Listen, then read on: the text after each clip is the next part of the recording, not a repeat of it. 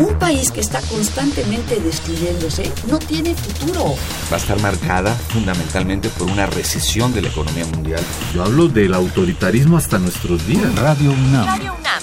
Y la Facultad de Ciencias Políticas y Sociales presentan Tiempo de análisis. Me parece que tienen que darnos ya respuestas concretas. No se puede echar a andar la reforma electoral tal y como está planteada. Tenemos que seguir luchando por defender la libertad de expresión. Un espacio radiofónico donde con tu voz construyes el debate. Tiempo de análisis. Tiempo de análisis.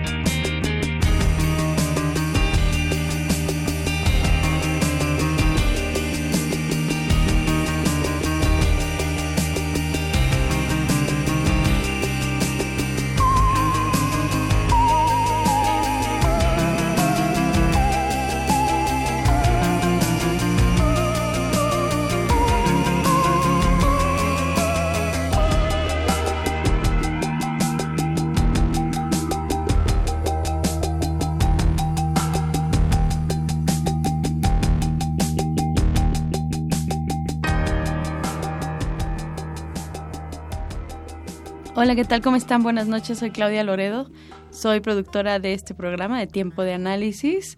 Eh, hoy yo estoy conduciendo el programa, este programa de masculinidades, que es una parte importante de una campaña que hemos estado haciendo en la facultad eh, con la población estudiantil, con los académicos. Y bueno, eh, nuestro Twitter es arroba tiempo nuestro Facebook es Facultad de Ciencias Políticas y Sociales guion medio UNAM. Eh, los teléfonos son los teléfonos de Radio UNAM, así que se pueden comunicar con nosotros si tienen alguna duda, si tienen alguna pregunta, alguna sugerencia. Hoy tenemos eh, dos invitados, a Ricardo Ayón y a Patricia Carmona. ¿Cómo están? Bienvenidos, buenas noches. Buenos días. Hola, ¿qué tal? Pues muchas gracias por la invitación, ¿no? Como muy, muy contentas de, estar por acá, en este espacio. Gracias. Eh, Patricia y Ricardo son miembros de una organización que se llama GENDES. Ricardo es licenciado en psicología por la UNAM eh, tiene una maestría en educación humanística por el Instituto Humanista de Psicoterapia Gestalt y tiene muchos años trabajando eh, con temas sobre hombres contra la violencia, sobre violencia intrafamiliar, eh, bueno, diferentes psicoterapias Gestalt con diferentes grupos vulnerables. Patricia Carmona es comunicadora, tiene una especialización en periodismo y actualmente está haciendo la maestría en Derechos Humanos y Democracia por la Flaxo de aquí de México. Si es que muy bienvenidos los dos. Muchas gracias, por Cuéntanos una cosa. Nosotros hemos trabajado en la facultad el tema de género, pero también muy enfocado a mujeres. Y ustedes están enfocados a hombres, ¿no? A trabajar con los hombres, a trabajar con las masculinidades, a trabajar, pues, digamos, con otro, con otra visión, con otra, este, desde otra óptica, ¿no? Este tema. Claro, es como un poco una estrategia coadyuvante, es decir, el trabajo con mujeres sigue siendo una prioridad, sigue siendo urgente porque con la violencia que existe en todos nuestros ámbitos, en la universidad, en las calles, eh, en las oficinas, pues es necesario que se enfoque eh, en la prevención y atención de las mujeres, pero también sabemos que la situación no va a cambiar si no cambiamos a las personas que generan la violencia. Entonces, en ese sentido, desde Gendes hemos decidido trabajar con hombres para promover la igualdad de género y para detener la violencia contra las mujeres. Y sí, porque fíjate, esto empezamos a hacer este trabajo por ahí del 2002, 2003, ya hace algunos añitos. Y en aquellos tiempos, eh, pues no había mucho trabajo con, con hombres dentro del tema de género. Bueno, no es que ahora haya así cantidades ¿no?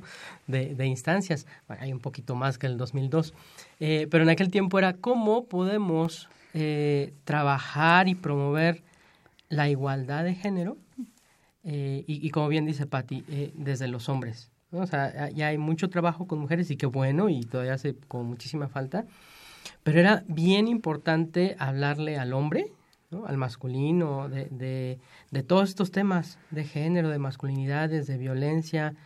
Entonces era fundamental y lo sigue siendo el, el trabajo desde ahí, de, desde las masculinidades.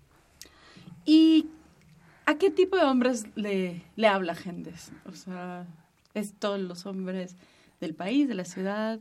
¿Cómo es? A todos los hombres del mundo, podemos decir. Que quieran escuchar nuestro mensaje. Sí, es, es, bien necesario hacer un trabajo, decimos, en todos los niveles, en todos los ámbitos, ¿no? Estoy pensando en infancias, por ejemplo, en, en, en trabajar con niños y lo hemos hecho, hemos estado en, en, primarias trabajando con los niños, es importante trabajar con hombres adolescentes, en donde vemos que estas ideas muy tradicionales de ser hombres en la etapa de, adolescentes cobran más fuerza, como que se van consolidando, ¿no? Esta idea bien tradicional de ser hombre. Entonces es una etapa también fundamental y también a los hombres adultos, pero también a los hombres de la tercera edad. Y hablo de todos los ámbitos. Eh, eh, académicos, eh, en empresas, sociedad civil, ambientes rurales, hombres indígenas, por ejemplo. Es como a, to a todos esos eh, gama de, de, hombres. Claro, y en, y en, particular de las intervenciones, el programa permanente que existe en Gendes es el programa Hombres Trabajándose. Y es un programa que busca acercarse a hombres adultos que viven en pareja, en primer lugar para que reconozcan sus violencias y en segundo lugar para que puedan, eh, digamos, tomar medidas para expresar sus emociones de una manera no violenta y así relacionarse desde el buen trato. Fundamental el, el trabajo ahí en, en, la violencia, porque dentro del tema de género, cuando lo abordamos y vemos que es un tema relacional y es un tema donde hay un abuso de poder del masculino sobre lo femenino, ese abuso de poder que se transforma en ejercicios de violencia y que fundamentalmente, como, como ya lo decíamos, es cuerpos de hombres los que ejercemos esa violencia, pues es muy necesario eh, trabajar con, con, nosotros como hombres que ejercemos violencia. Y muy importante, cuando hablamos de esta violencia y violencias de pareja, luego lo que se viene a la mente es violencia física, eh, y vamos a ver que en estos ámbitos urbanos, donde estamos acá en, Ciudad de México, en Gendes, eh, cuando hablamos de violencia de pareja y lo que más atendemos es la violencia emocional, la violencia psicológica. ¿no? Eh, esto es importante aclararlo para quien nos esté oyendo, porque luego dice, bueno, es que los hombres, ¿no? Algunos decimos, yo no soy violento, porque yo no, no le pego a mi pareja, a mis hijos, lo que sea. entonces hay que también ir quitando muchas ideas, muchos mitos y ver que la violencia que ejercemos es de muchas formas, de muchos tipos y por eso es tan necesario hacer ese trabajo. Oye, ¿y cómo, ah, Patrick, querías decir algo? No, justo que en complemento al trabajo con violencia también tenemos un trabajo enfocado a promover la igualdad porque pensamos que si bien están eh, relacionados profundamente estos temas de igualdad y violencia, porque no es posible acceder en condiciones de igualdad a tus derechos si eres víctima de violencia. Eh, lo que sí pensamos es que hay que darle herramientas a los hombres para que puedan vivir su identidad masculina de otra manera. Y esto no solamente en sus relaciones de pareja, sino en sus relaciones, por ejemplo, eh, en su paternidad, en su paternaje, ¿no? Cómo, cómo promover que exista un ejercicio de la paternidad integral que, que garantice que tengas una relación más cercana, que estés involucrado en, en la crianza y en el cuidado de, tus hijos o de tus hijas, eh, y una serie de cuestiones que, que tienen que ver, por ejemplo, con la corresponsabilidad, por ahí cómo participan los hombres en el hogar, porque eso tiene mucho impacto en la vida de nosotras. Claro. claro. Oye, por ejemplo, este, esto que estás hablando y a partir de una conferencia que eh, ustedes dieron en, en la facultad, por ejemplo, ¿cómo se trabaja con estudiantes? No son adolescentes, estos jóvenes, son, digamos, adultos, pero no han ingresado completamente a la vida adulta, digamos, no son totalmente independientes. Este, ¿Cómo se trabaja con ellos? O sea, por ejemplo, para poder este, implementar un, un programa dentro de la facultad, este, para trabajar con los hombres, ¿qué cosas son las más importantes que a ese, a ese sector poblacional se le puede llegar? Fíjate, es cierto, no, no han todavía eh, llegado como a la etapa adulta, sin embargo, el tema de violencia en el noviazgo es altísimo en jóvenes universitarios. Y eh, también el tema de, de, acoso sexual es muy alto. O sea, quiero decir que, que aunque no, o sea, estamos hablando de hombres de 20, ¿no? Eh, 19, 20, 21, y que podríamos pensar que, que solo hasta que lleguen a la, a la vida adulta, eh, claro. bueno, van a ejercer algún tipo de violencia, pues no. Eh, es importante ver que en cada etapa de, del proceso o, o, del desarrollo psicológico emocional del ser humano, en este caso del hombre, vamos a encontrar eh, diversos eh, puntos que nos van haciendo, como, como decimos, nos van construyendo como hombres de una manera tradicional. En esta etapa específicamente, el tema de, del poder y dirigido a, a mujeres se traduce en esto, en la violencia en el noviazgo. Entonces, ¿Cómo lo hemos hecho desde acá? Bueno, hay, hay varias ideas. Eh, una de ellas, que es eh, fundamental, es el trabajo que hacemos en sensibilización. Sensibilización le, nos referimos como a ir mostrando poco a poco el tema y a través de, de talleres, que es lo que luego implementamos, eh, con herramientas muy lúdicas o de reflexión, dependiendo también las características del grupo, eh, vamos cuestionando las realidades, vamos cuestionando nuestro ser hombre, vamos poniendo eh, en la mesa pues muchas creencias, como son las relaciones con ellas y cómo vamos ejerciendo violencia o control.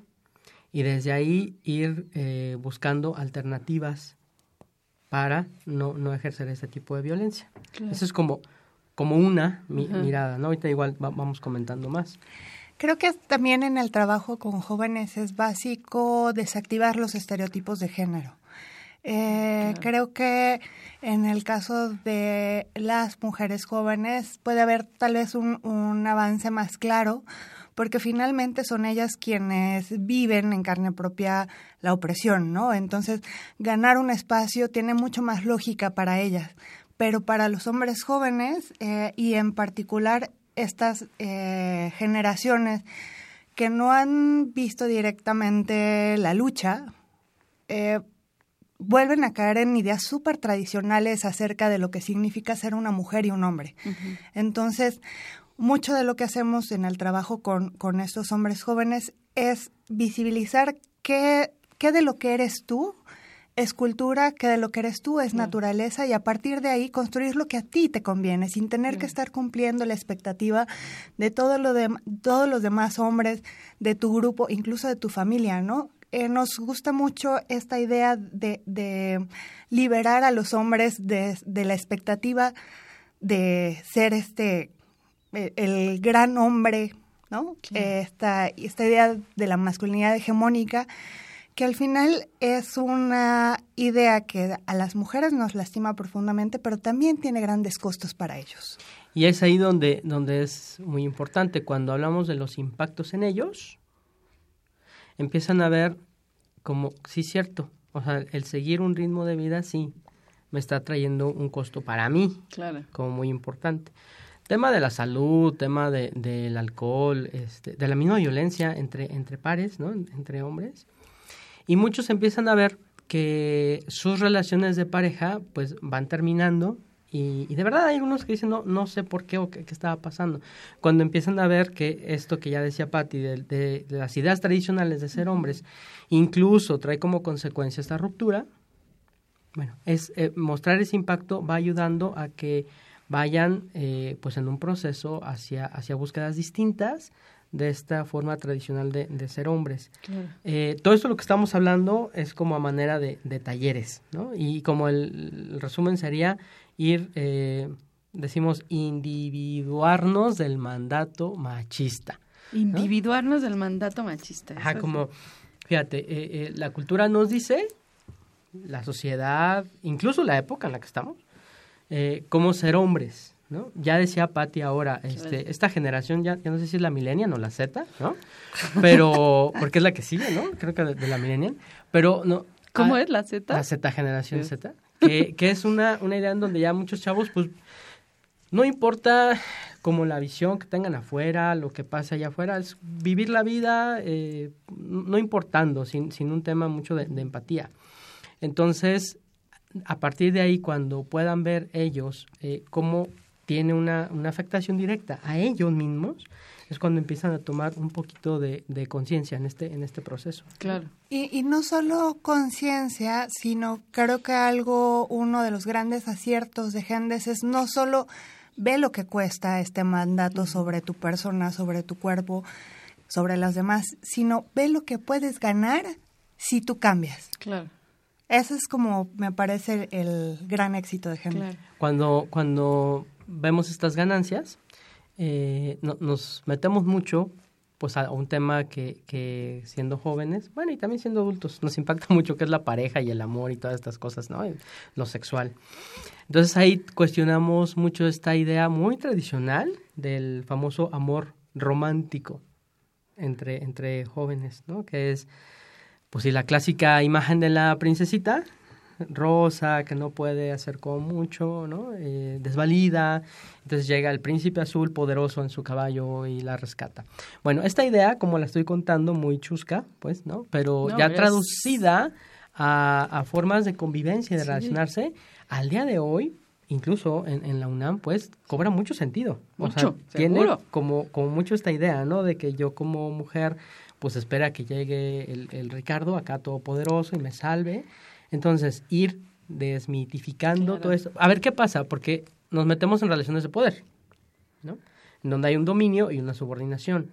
Y desde ahí, lo que decíamos hace rato, es un campo fértil, el amor romántico, para los ejercicios de la violencia contra ellas. Claro. Ah, bueno, yo quería preguntarles antes de que Pati este, nos diga, Tú dijiste este el mandato machista. ¿Cuál es la diferencia entre el mandato machista y antipatriarca? ¿O eso existe o eso es más bien un discurso más retórico de Bueno, a lo que nos referimos cuando hablamos del mandato machista son todas estas ideas colocadas sobre los hombres acerca de cómo deberían actuar, cómo deberían de ser, cómo deberían sentir, cómo deberían incluso verse, ¿no? Eh, cuando hablamos de este malestar de los hombres es justo porque no alcanza, no te da para cumplir esta idea hegemónica de lo que debe ser un hombre. Entonces, eh, cuando sugerimos el cambio es, a ver, ¿qué de esto de verdad te hace sentido a ti? O sea, ¿qué de, qué de verdad te hace sentido de eh, tener cinco parejas? O sea, de verdad, ¿cómo te... Ya, volteate a ver adentro, haz una reflexión, ¿cómo te sientes? Eh, ¿qué tiene sentido de eh, tomar riesgos? Eh, pues, a lo bruto. Sí, iba a decir algo más fuerte, pero gracias porque entraste el rescate. Eh, porque de eso podemos ver sexo sin protección con múltiples parejas, abuso de sustancias, accidentes de todo tipo, justo por estar probando que eres el más osado. Claro. Y siempre va a haber alguien que te va a ganar porque es una competencia. y que al final estás midiéndote con tus pares. Eh, hay una expresión acá que usamos que me gusta mucho, como, como estar en el machómetro, a ver a, a, cuánto damos. Claro. Y al final, eso que, esa energía, esta, todo esto que gastas en la competencia, te lo restas a ti mismo. Claro.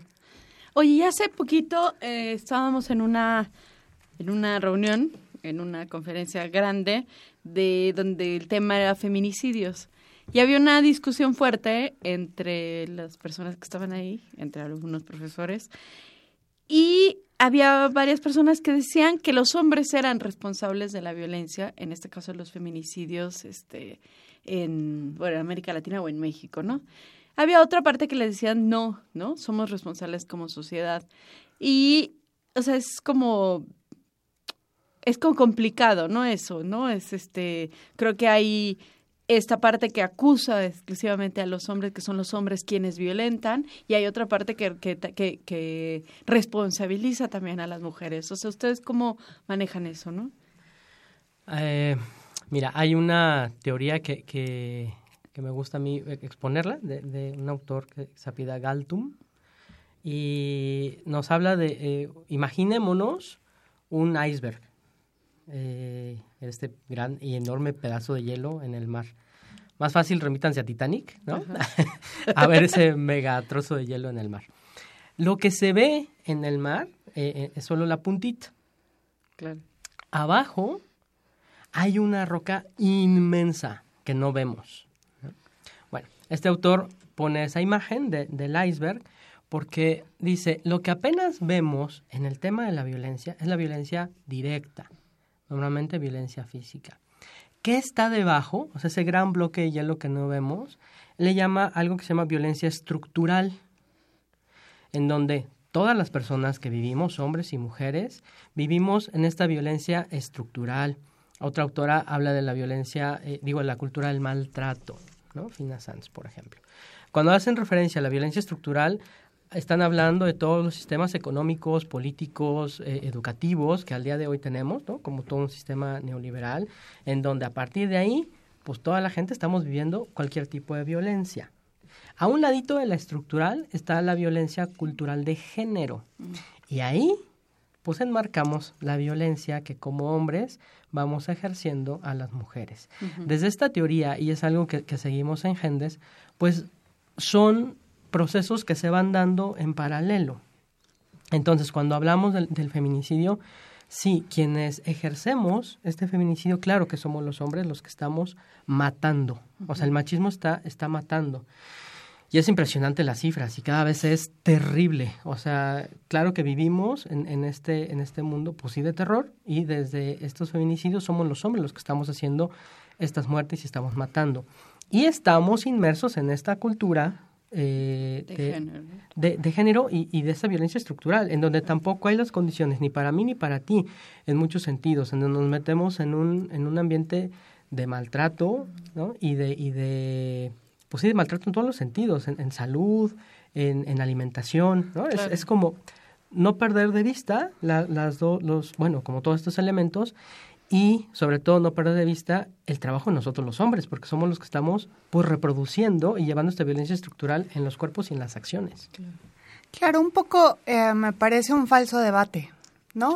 Eh, creo que eh, si una sociedad normaliza la violencia, tiene un costo bajísimo ejercerla, porque lo vemos todos los días eh, conocemos a un montón de gente que ha vivido situaciones de violencia y no tiene las redes de apoyo eh, que le permitan salir, no tiene eh, la simpatía o incluso el, digamos, actuar justo de las autoridades. Entonces, finalmente, en esta cultura de género, es culpable en cierto modo, pero no hay que dejar de ver la responsabilidad masculina, porque mucho sucede, sobre, sobre todo en estas formas más extremas de violencia, que tendemos a quitar la responsabilidad del hombre diciendo es que fueron las drogas, fue el alcohol, es que está loco.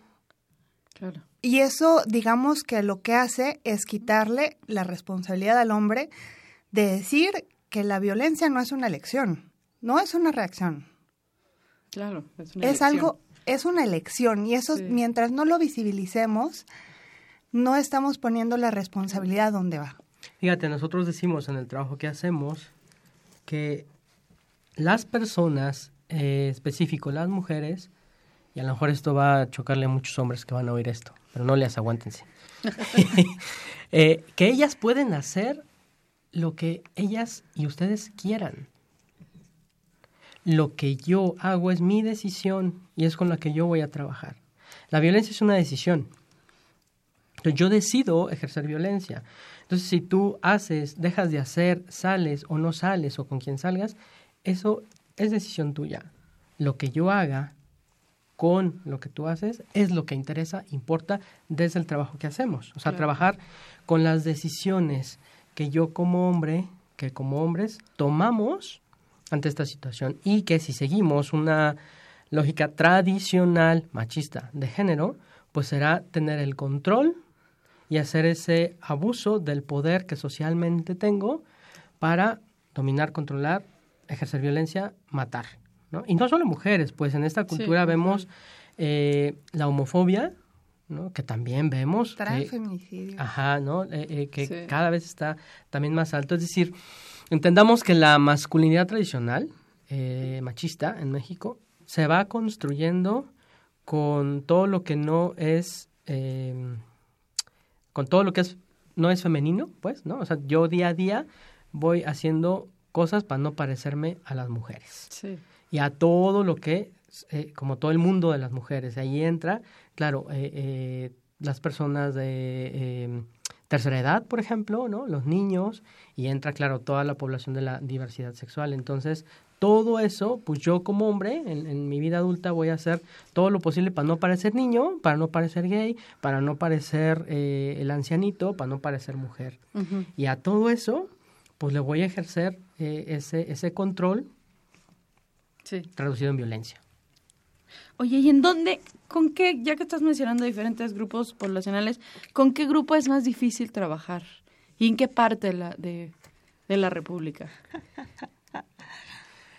Eh, mira, más bien te diría que eh, más allá de edades y zonas, eh, nuestra experiencia es un poco más complicado, que no difícil. Estoy dando muchas vueltas. Eh, me estoy refiriendo al sector eh, de jueces, juezas, magistrados, ¿no? que muchas veces con esta investidura que se les da de, de poder, pues a veces es incuestionable a todos ellos. Y de ahí me movería a otro sector que también es casi, casi, perdón, semidios o dioses, que es el personal médico, donde a veces tampoco se les puede cuestionar. Eh, estamos, eso como ya dijimos hace rato, pues cuestionando las realidades. Y entonces es a veces para algunos cuestionarles ese poder de dominio y de ejercer esa, esa violencia y claro que no les gusta. Ahora, no generalizo.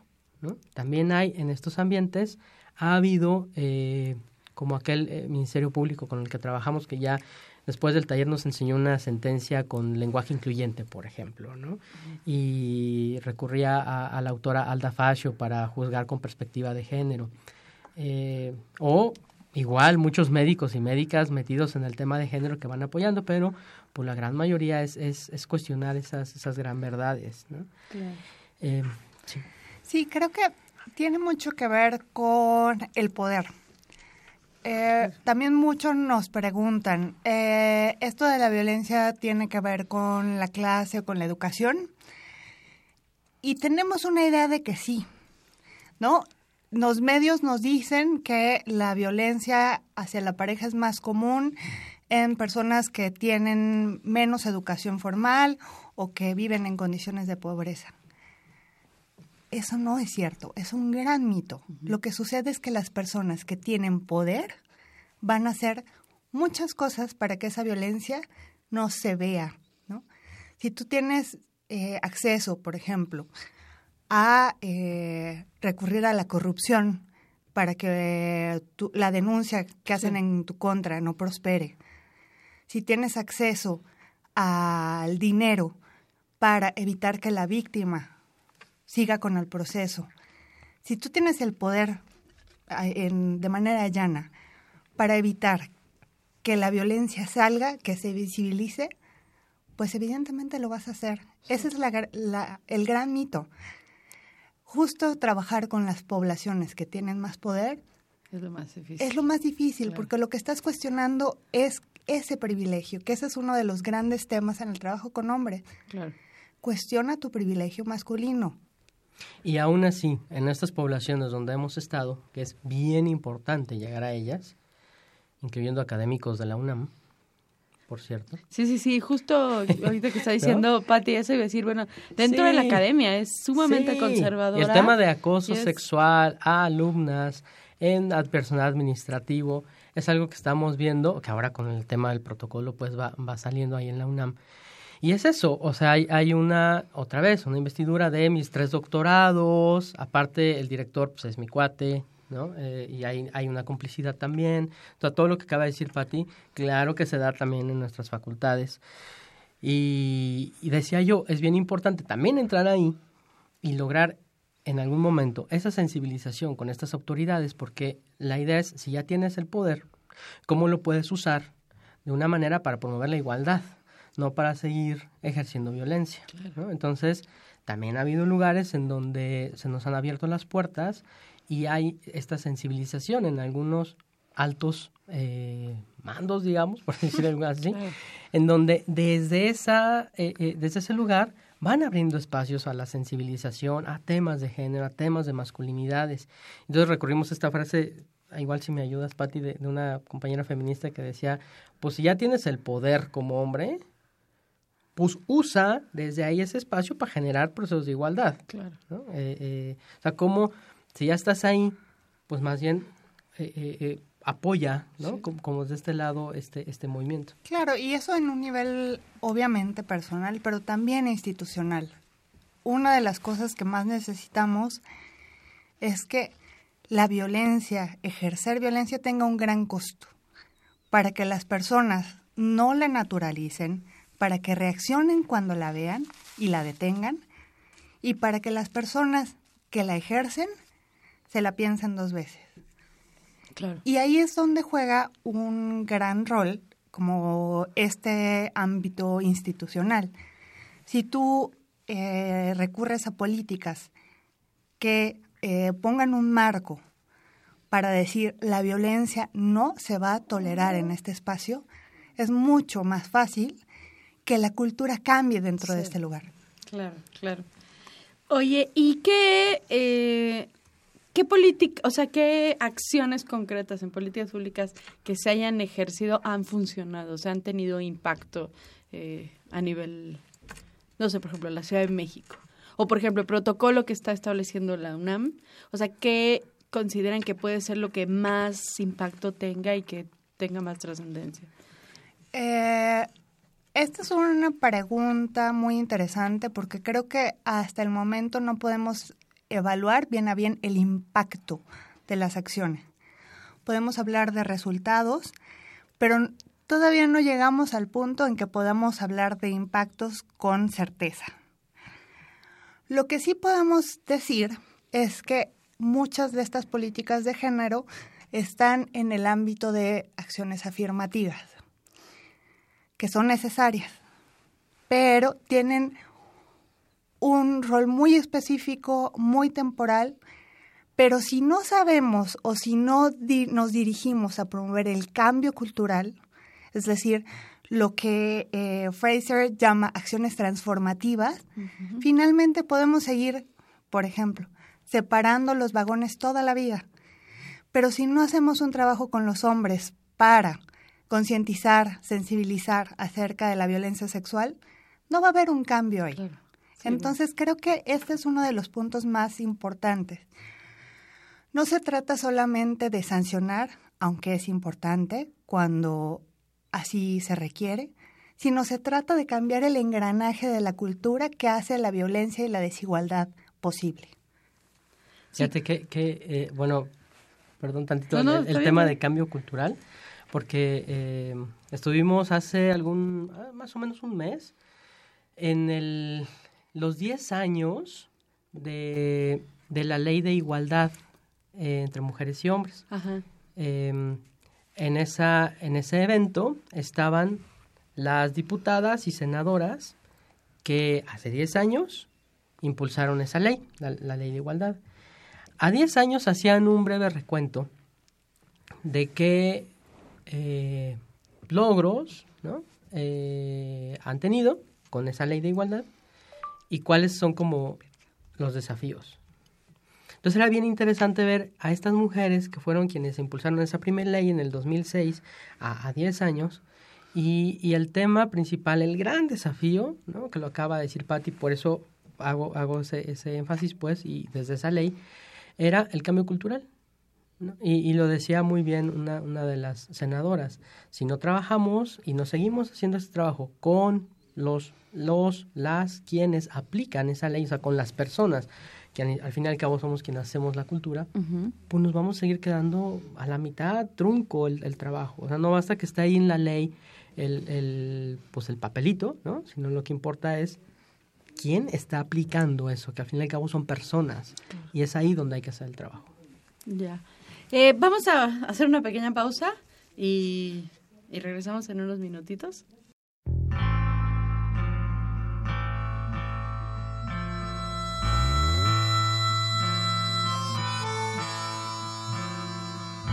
Yo Sola no puedo, no quiero. Es suficiente mi dolor para que estés aquí.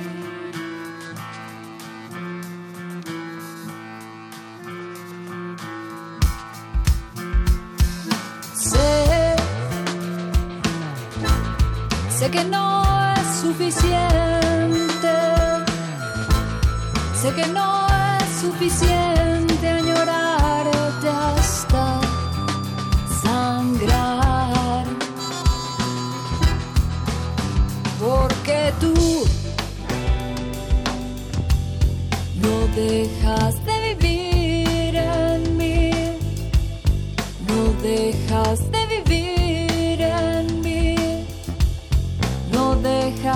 de.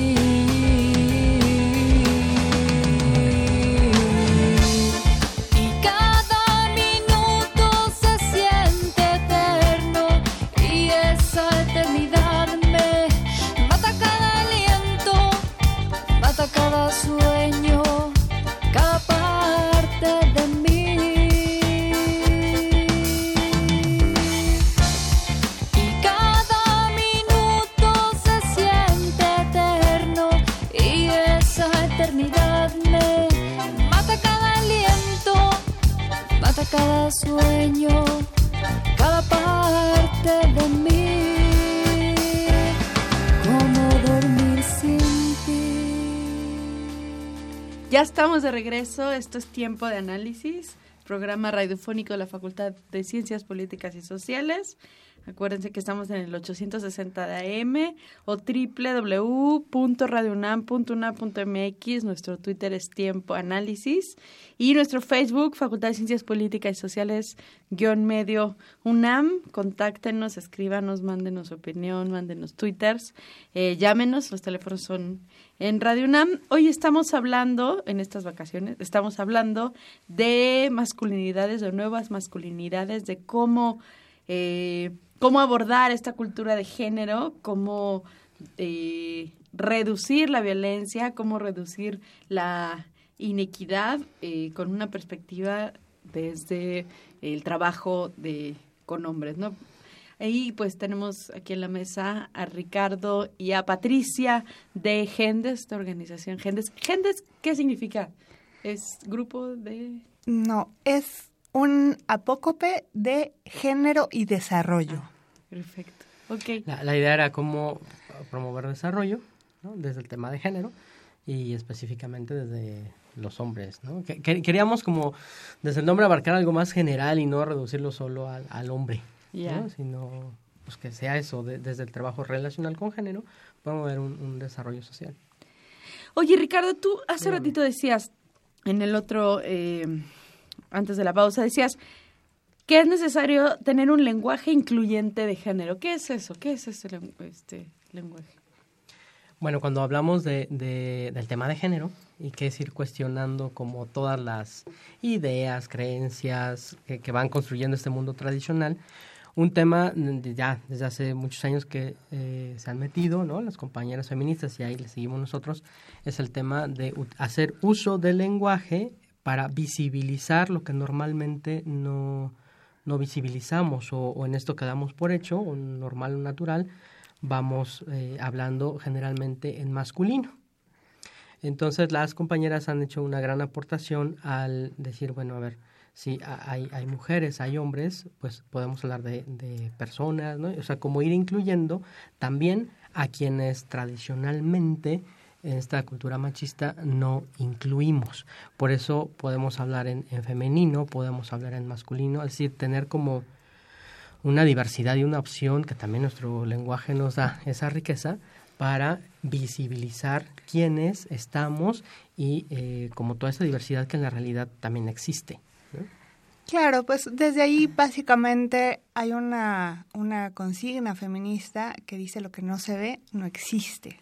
Eh, y sabemos eh, que la historia, que las ciencias, que el lenguaje ha sido construido por hombres. Eh, hasta el día de hoy la Real Academia Española de la Lengua no permite el uso de eh, el masculino y femenino porque lo dice incorrecto. ¿Sabes cuántas mujeres han estado en la Academia de la Lengua Española? En toda su historia menos de los dedos que tengo yo. ¿Cuántos tienes? diez. Diez. Menos, de diez. Pero, por ejemplo, este lenguaje es, o sea, en ejemplos, es las, los, es como... Creo, creo, que además está súper estigmatizado porque por el flaco favor que nos hicieron del chiquillos y chiquillas y todo este tema. En realidad se trata de una visión que no eh, excluya no solamente a las mujeres, a otras poblaciones, que les permita eh, conservar su dignidad de personas. Eh, por ejemplo, en este tema no podemos decir discapacitados. Personas con discapacidad es una alternativa que les permite mm. conservar su dignidad como personas. no, no tenemos que estar diciendo todo el tiempo las y los ciudadanos, y los ciudadanos, podemos decir ciudadanía, en vez de decir funcionarios públicos, podemos decir el funcionariado público. Es decir, no se trata de, de las los todo el tiempo. Es un ejercicio además de, sí, de agilidad mental, porque estamos súper acostumbrados. Lo que aprendemos es eso, pero también creo que nos ayuda a ser, eh, en cierto sentido, más precisas en lo que decimos. Eh, cuando yo digo eh, no sé, los médicos y eh, en una sala de 10 hay nueve mujeres y un hombre, pues tal vez no estoy siendo exactamente precisa, ¿no? Fíjate que, que detrás del, ¿qué hay detrás del lenguaje? O sea, lo que yo voy diciendo, lo voy pensando. Bueno, en teoría debería ser así. a veces no pasa. Eh, pero, bueno, sí, sí, pasa. O sea, todo lo que uno va diciendo en la mente, uno lo va procesando. Digo, así es el, el mecanismo. Y entonces, cuando hablamos de, de, de este tipo de lenguaje, es bien importante ver qué ideas y creencias voy teniendo en mi mente, qué tanta apertura voy teniendo y desde ahí es ir hablando. Entonces, cuando hablamos de los temas de género y hablamos de una eh, sensibilización, pero más allá de eso, sino un compromiso real por la inclusión, eh, ese compromiso real se va quedando mucho en la mente y en los constructos que ahora me voy formando. Uh -huh. A partir de esos constructos en donde para mí hay una inclusión de, de las personas, desde ahí mi lenguaje va a ser distinto. Entonces queda muy claro en el ejemplo de, de, Fox, en donde decía chiquillos y chiquillas que solo era un lenguaje, pero no había detrás una creencia real en el tema de género. Uh -huh. Y con miles de ejemplos, eh, que ya no voy a citar, era tan evidente ¿no? de, de este hombre, en donde, claro, seguía con una actitud muy machista y eh, simulaba un lenguaje. Eso se ve, la simulación es obvia, sí. o sea, se, se, ve y es muy clara. Entonces vayámonos a lo que, insisto, está detrás del lenguaje, que son mis ideas y mis creencias que me van construyendo como persona, mi, subjetividad. Uh -huh. Y desde ahí es muy claro si hay un compromiso, una convicción realmente por el tema, si quiero seguir teniendo de alguna manera como, como el poder desde mi eh, machismo o no, entonces voy a ir simulando es, es muy importante mirar todo lo que hay detrás, ¿no? M más allá, como ya bien lo dijo Patti, de los las, todo lo que sucede detrás de la persona. Incluso cuando hablas, ¿no? En, en, en, en, con ese lenguaje incluyente te estás comprometiendo con quien te está escuchando también. Y hay compañeros que nos dicen, híjole, no, porque qué van a decir, que entonces soy feminista o lo que sea, ¿no? Eh, pues como bueno, si fuera mala palabra, claro, ¿no? Ajá, sí, ¿no? si, si tienes tú ese si estuviera mal, ¿no? y esa convicción, pues adelante, pues, ¿no? Claro, y no se trata solamente de un tema de ser políticamente correcto, porque también eso es un, un argumento que, que oímos con mucha frecuencia. Sí. No es ser políticamente correcto. Eh, creo que el, a lo que estamos apuntando es hablar con dignidad, es hablar apreciando a todas las personas con las que cruzas palabra, a todas las personas a las que te refieres. Uh -huh. Eh, eso obviamente se vuelve un mandato para quienes pertenecen al gobierno. Uh -huh. Tienen responsabilidad eh, de fomentar la igualdad de género. Entonces, eh, es decir, si bien lo que buscamos es un cambio profundo, no buscamos eh, seguir guiados o guiadas por la apariencia, lo que sí queda claro es que si tú eres funcionaria o eres funcionario, la igualdad está perfecto que pase por tu persona, que te comprometas con ella, pero no es una opción. Sí es, o sí. es parte de tus responsabilidades como funcionariado. Claro, claro. Oye, y una pregunta. O sea, este programa, este, lo llamamos nuevas, este, nuevas masculinidades. ¿Qué significa realmente nuevas masculinidades? ¿Está bien dicho? No. Fíjate que es un tema que el título como tal, nuevas masculinidades, eh, lo, se utiliza mucho y está eh, incluso en, en, el ámbito sí, de gobierno, académico, sí. etcétera, ¿no? Porque eh, pues es también hubo algunos textos hace algunos años que hablaban de las nuevas masculinidades. Desde el trabajo que hacemos en Gendes es un término que no utilizamos. Eh, explico un poquito por qué. Eh, cuando hablamos de nuevas masculinidades, estamos haciendo referencia de que hay algo nuevo.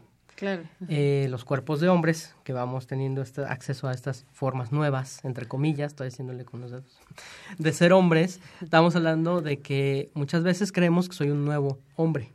Y desde mi creencia de que soy un nuevo hombre, eh, en esa creencia, pues según yo, ya no soy violento, ya soy bien chido, ya soy de fiar, y entonces pues ya no soy violento, y entonces bien progre, ¿no? Como Y- el Nacho Progre ándale, famoso. eso. Y entonces, lo que, Sí. lo que sucede ahí, un autor eh, que se llama Miguel Lorente, habla del neomachismo. Entonces él va poniendo ahí el tema de que pues ser macho ya no está de moda. Y menos son estas nuevas generaciones, ¿no? Ahorita es pues no más bien este ser chido y estar con ellas, etcétera. Pero otra vez, de fondo sigue estando el mismo control y dominio, solo que ahora lo vestimos de una nueva forma de, de ser hombre. Es decir, hay un neomachismo y las formas en que me voy relacionando académicamente se llaman micromachismos, que son Bonito. formas muy sutiles de ejercer violencia. El tema es que sigo controlando y sigo dominando.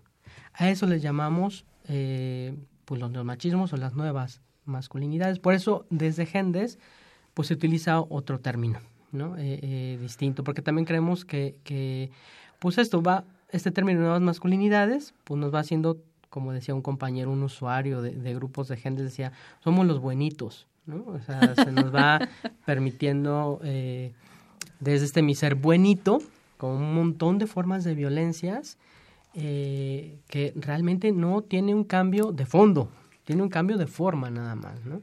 Eh, desde Gendes hablamos de, de masculinidades alternas a este modelo machista, a este modelo tradicional, ¿no?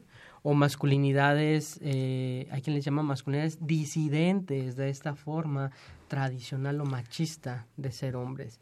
Y no es algo a lo cual lleguemos, ¿no? Ya, ya me desperté o fui a Gendes o a este, Moresby o lo que sea, ¿no? Cualquier otro grupo en donde ya, ah, ya, ya no soy violento o ya soy un nuevo hombre. No, esto es una construcción del día a día en donde de verdad es una, eh, eh, un compromiso y una convicción del diario, no nada más de cuando me toca mi grupo, o cuando voy al psicólogo, o cuando estoy en la radio, Claro. ¿no? Es, de verdad, es, es del día a día, o sea, es, Sí. es, es un trabajo que nunca se acaba a nivel, Sí. a nivel personal. Exacto. No nos quedan muchos minutos, nos queda poco tiempo, pero eh, me gustaría que platicaran un poco lo que concretamente hace Gendes, las redes sociales, dónde los pueden encontrar, si hay alguien interesado este, Claro. en contactarlos. Mira, nuestro sitio web es www.gendes.org.mx.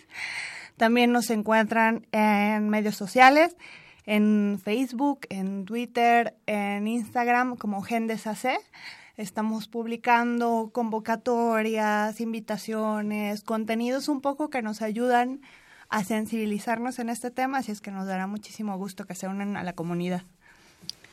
Ricardo, ¿algo que quieras concluir?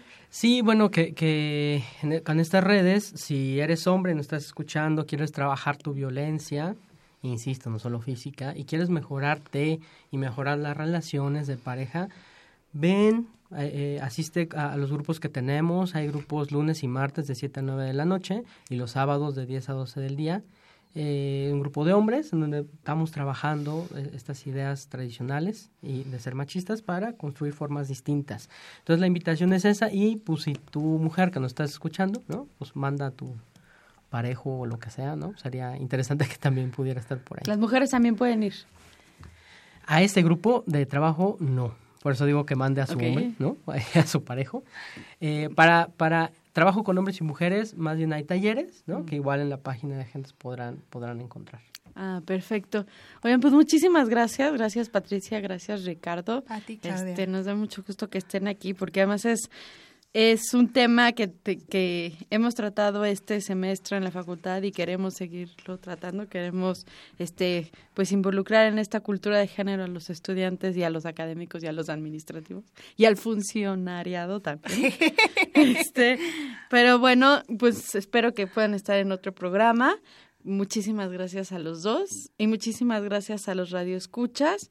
Esto es pues Tiempo de Análisis, que es programa radiofónico de la Facultad de Ciencias Políticas y Sociales. Es una producción de la Coordinación de Extensión Universitaria que la preside Luciano Mendoza, Claudia Loredo, una servidora, soy la productora. Eh, y bueno, está con nosotros en la asistencia de eh, edición de cápsulas y de sonido. Está Tania Monreal y Carlos Correa. Así que muchísimas gracias. Nos vemos, nos escuchamos dentro de ocho días. Tiempo de análisis. You say you told me that you wanna hold me, but you know you're not that strong. I just can't do what I've done before. I just can't beg you anymore. I'm gonna let you pass. And I'll go last. And time will tell just who has failed and who's been left behind. When you go your way and I go mine. You say you disturb me and you don't deserve me, but you know sometimes you lie. Say you're shaking and you're always aching, but you know how hard you try. Sometimes it gets so hard to care. It can't be this way everywhere, and I'm gonna let you pass. Yes, and I'll go last.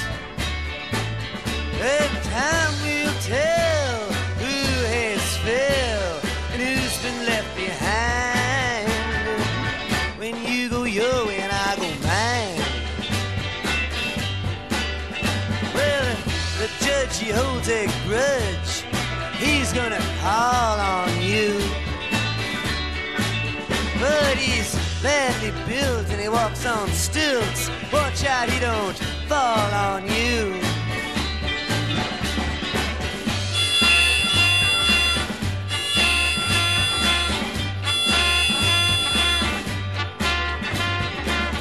You say you're sorry for telling stories that you know I believe are true.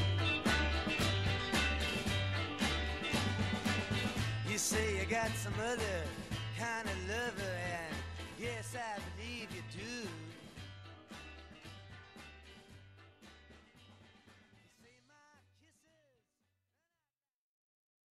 Esto fue Tiempo de Análisis. Tiempo de análisis. Una coproducción de Radio UNAM Y la Coordinación de Extensión Universitaria de la Facultad de Ciencias Políticas y Sociales.